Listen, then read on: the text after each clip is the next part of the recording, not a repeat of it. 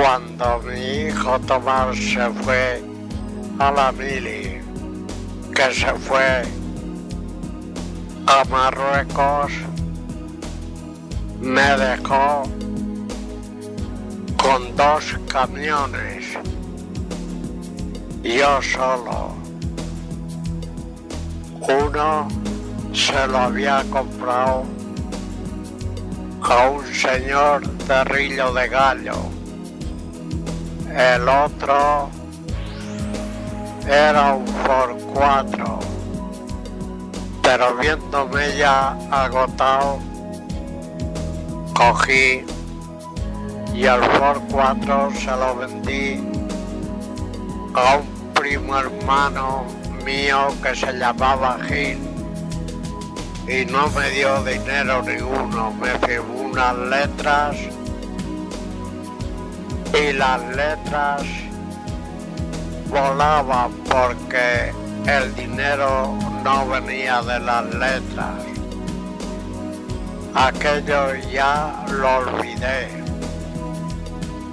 Como me dejó un camión con el motor Encher que le compré al derrillo de gallo. Yo iba a por arena que me costó 400 mil pesetas. Yo iba a por arena a Moncada y la llevaba a las obras según me decía un señor que se llamaba Morague. También iba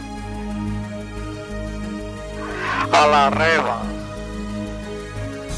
pero como el camión era motor anche y llevaba un diferencial muy flojo, el motor era muy fuerte, cargaban el camión de arena y al ir a tirar, se sumía eh, el camión, tirabas y se rompía el palier. Y yo iba a arreglarlos a un señor que se llamaba Solesi en la avenida de Cardenal Belló y yo siempre llevaba en el coche dos o tres palieres soldados. Pues bien, yo no me podía desatar ya de lo que yo debía, no podía porque aquello era un fracaso. Me llevé a mi sobrino Tomar de Iniesta de chofer y le pasaba lo mismo. Lo cargaba el camión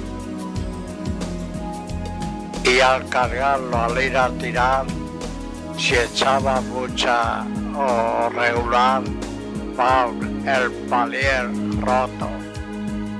Pues ya viendo que el derrillo de gallo yo no le mandaba dinero, me cogió y me mandó a trabajar allí a lo que él quería. Y me, me iba me mandaba a por barriles de resina de 200 kilos y yo le echaba al camión 25 bidones. Pero yo bajando una cuesta allí para ir, para salir a la general de Teruel, pasaba por Cella y a la que ya iba ya a Morreal del Campo para ir allá Antes de llegar a Molina de Aragón, estaba Rillo de Gallo y allí descargaba. Y el tío así me tuvo